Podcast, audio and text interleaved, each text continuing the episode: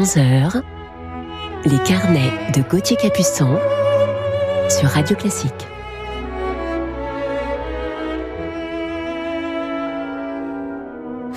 Bonjour et bon réveil à toutes et à tous en musique sur Radio Classique en ce dimanche matin 27 décembre. Je suis heureux de vous retrouver pour cette heure de musique en votre compagnie et en deuxième partie d'émission, je vous parlerai aujourd'hui de mon coup de cœur du jour pour un grand musicien, pianiste et chef d'orchestre qui a décidé de quitter la scène il y a quelques mois seulement. Je vous remercie aussi pour tous vos messages que je lis avec grand plaisir, mais commençons tout de suite cette matinée en musique au son de Vitali.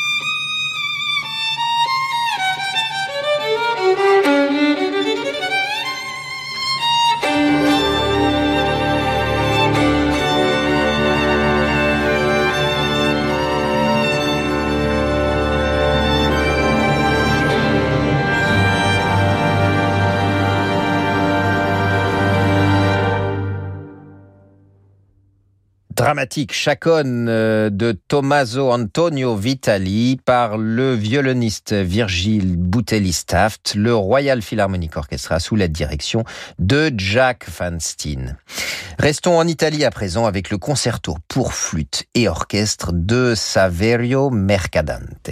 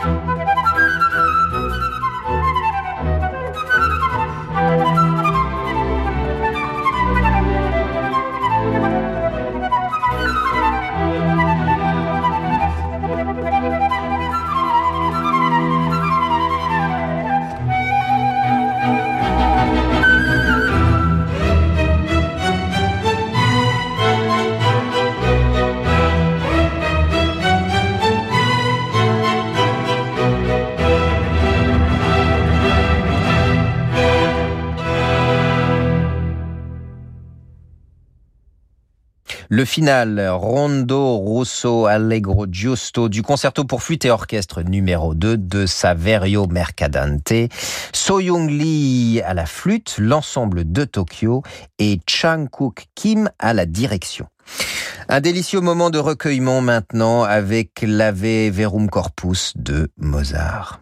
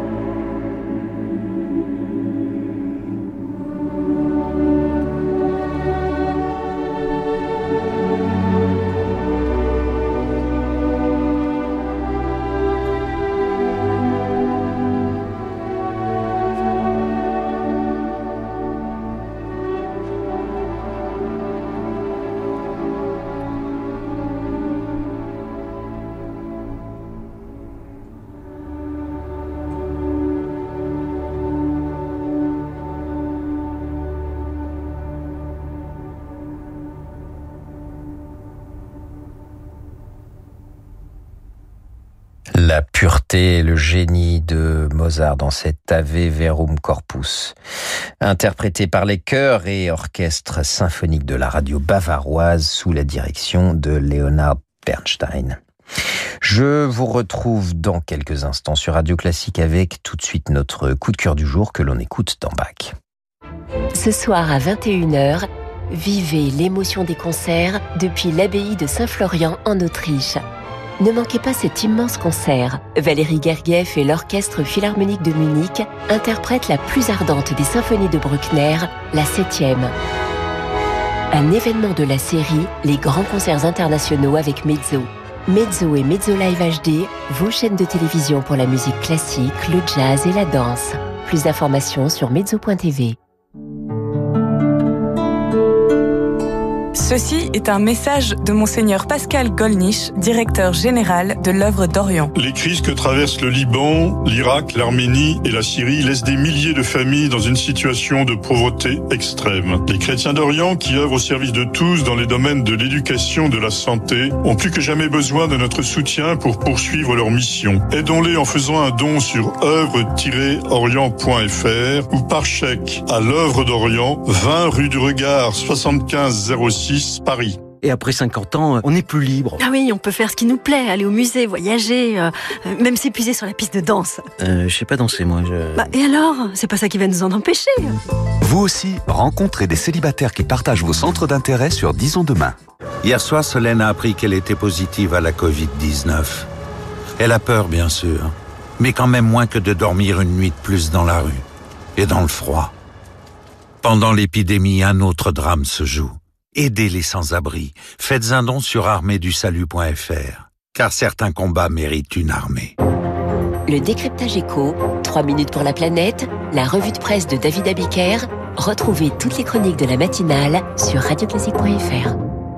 Faire du vélo, se faire comprendre au téléphone, se repérer dans l'espace, pour certains, ces petits gestes du quotidien demandent de l'effort. En France, 60 000 personnes sont porteuses de trisomie 21. Aujourd'hui, il existe des moyens d'améliorer l'existence des personnes trisomiques et de tous ceux qui souffrent de maladies génétiques de l'intelligence. La Fondation Jérôme Lejeune finance la recherche médicale pour mettre en échec le handicap intellectuel. Les premiers résultats sont là. Faites un don à la Fondation Jérôme Lejeune. Fondation Jérôme Lejeune, chercher, soigner, défendre. Le nombre de mères seules se retrouvant dans la rue avec un nouveau-né a explosé en Ile-de-France. Cette semaine, le magazine La Croix l'Hebdo vous raconte l'histoire de Bintou, une très jeune réfugiée politique.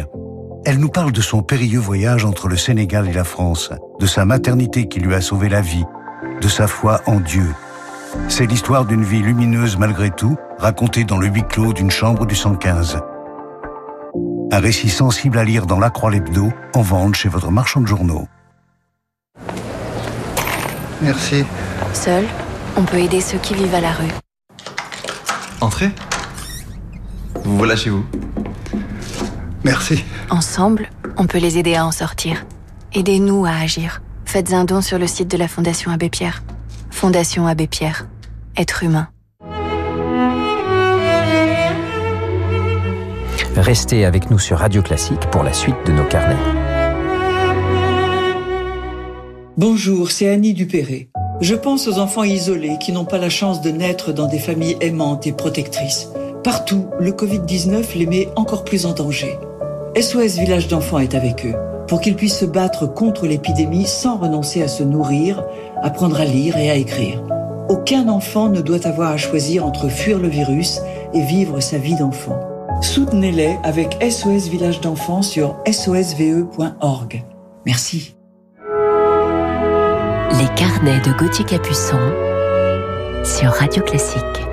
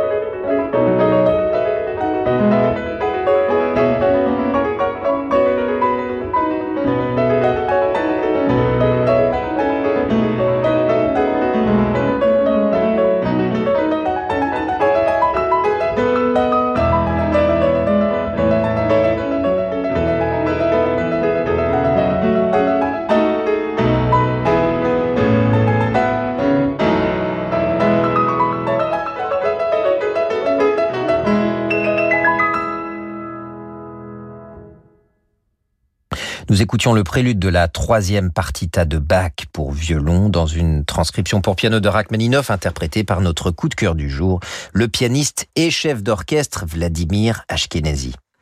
Ces enregistrements ont bercé mon enfance, en particulier son intégrale des concertos de Rachmaninoff que j'écoutais en boucle. Cet immense artiste avec qui j'ai eu l'occasion de jouer souvent en tant que chef d'orchestre ces dix dernières années avant qu'il ne quitte la scène définitivement il y a quelques mois.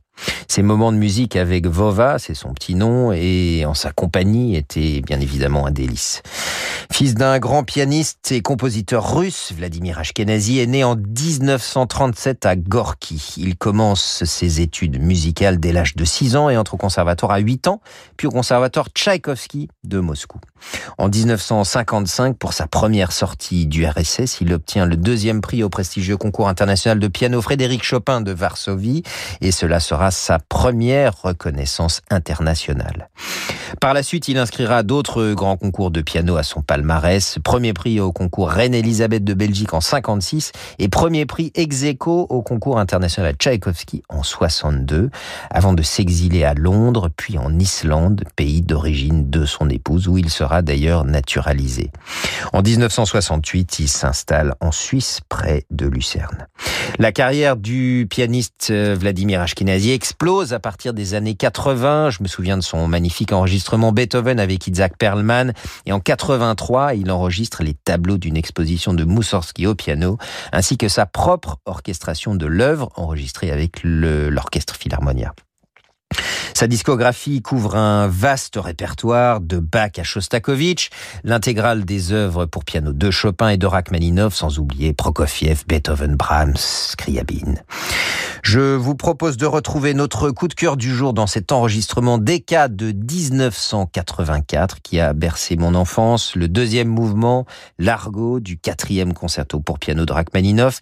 Vladimir Ashkenazy est sublimement accompagné par Bernard Haitink et l'orchestre du Concertgebouw d'Amsterdam.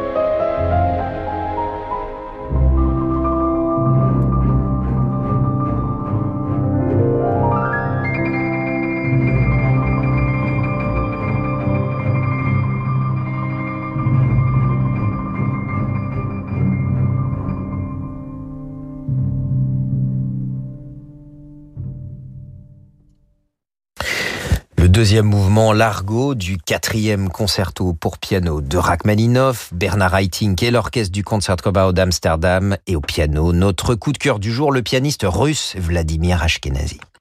Parallèlement à sa carrière de pianiste, Vladimir Ashkenazy se tourne vers la direction d'orchestre. Il dirige régulièrement l'orchestre du Concertgebouw d'Amsterdam que nous entendions à ses côtés à l'instant avant de devenir directeur musical du Royal Philharmonic Orchestra pendant sept ans à la fin des années 80. Puis il sera chef permanent à la tête du Deutsche Symphony Orchestra de Berlin pendant dix années avant de devenir celui de l'orchestre philharmonique tchèque. En 2004, il est nommé directeur musical de l'orchestre symphonique de la NHK, c'est l'orchestre de la radio de Tokyo, la radio-télévision de Tokyo, et en 2009, il prend la tête de l'orchestre symphonique de Sydney comme chef principal. Je vous propose à présent de l'écouter en compagnie de son fils Dimitri, clarinettiste, et on les écoute tous les deux dans la deuxième pièce Fantasy de Karl Reinecke.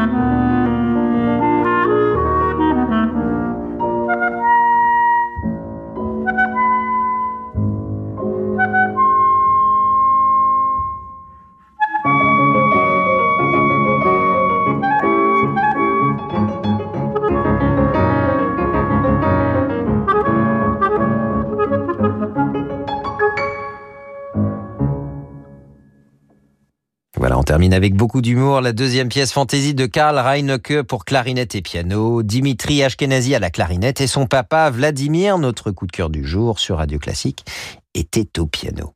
Vladimir Ashkenazi continue de se passionner pour de multiples projets et a notamment travaillé sur un projet pédagogique produit par la NHK de Tokyo, mené dans les écoles des quartiers défavorisés de Londres. Les spectateurs du festival de Pâques d'Aix-en-Provence se souviennent certainement du concert que Vladimir a donné en 2015 à la tête de l'Orchestre des jeunes de l'Union européenne qu'il dirigeait depuis 2000. Écoutons-le tout de suite en tant que d'orchestre dans le premier mouvement de la troisième symphonie de Sibelius.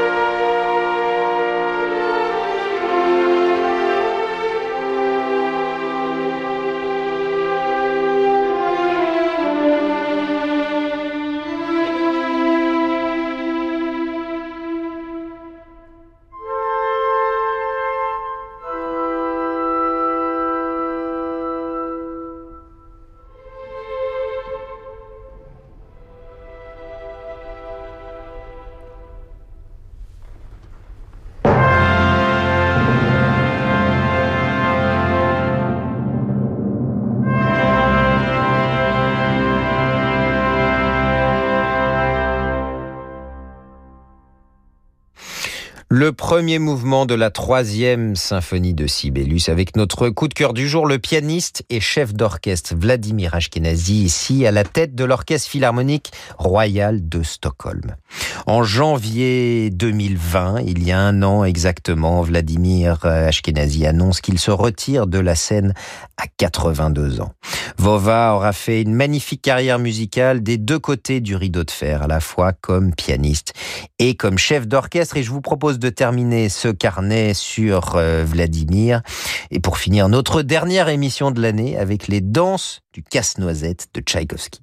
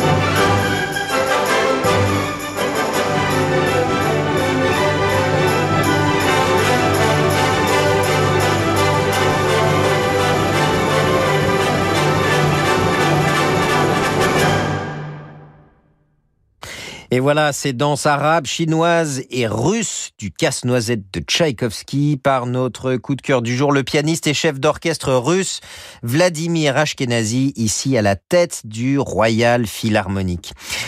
Voilà, c'était notre dernier carnet musical de cette année 2020. Plus que quelques jours avant de vous souhaiter la bonne année 2021, on en est assez certain, sera sous de meilleurs auspices. On l'espère en tout cas. En attendant, de belles fêtes de fin d'année à tous. Merci à Jérémy Bigori pour la programmation de cette émission. Merci à Laetitia Montanari pour sa réalisation. Un très bon dimanche à toutes et à tous sur notre antenne et à la semaine prochaine, ou plutôt à l'année prochaine. Je laisse mon micro à Laure Maison pour la suite de vos programmes sur Radio Classique. Bonne fête de fin d'année à tous. Bonjour Gauthier, je vous souhaite de passer un très beau dimanche et, et on se dit au week-end prochain, samedi dès 10h. Merci, avec le sourire, bonne journée. Comme toujours.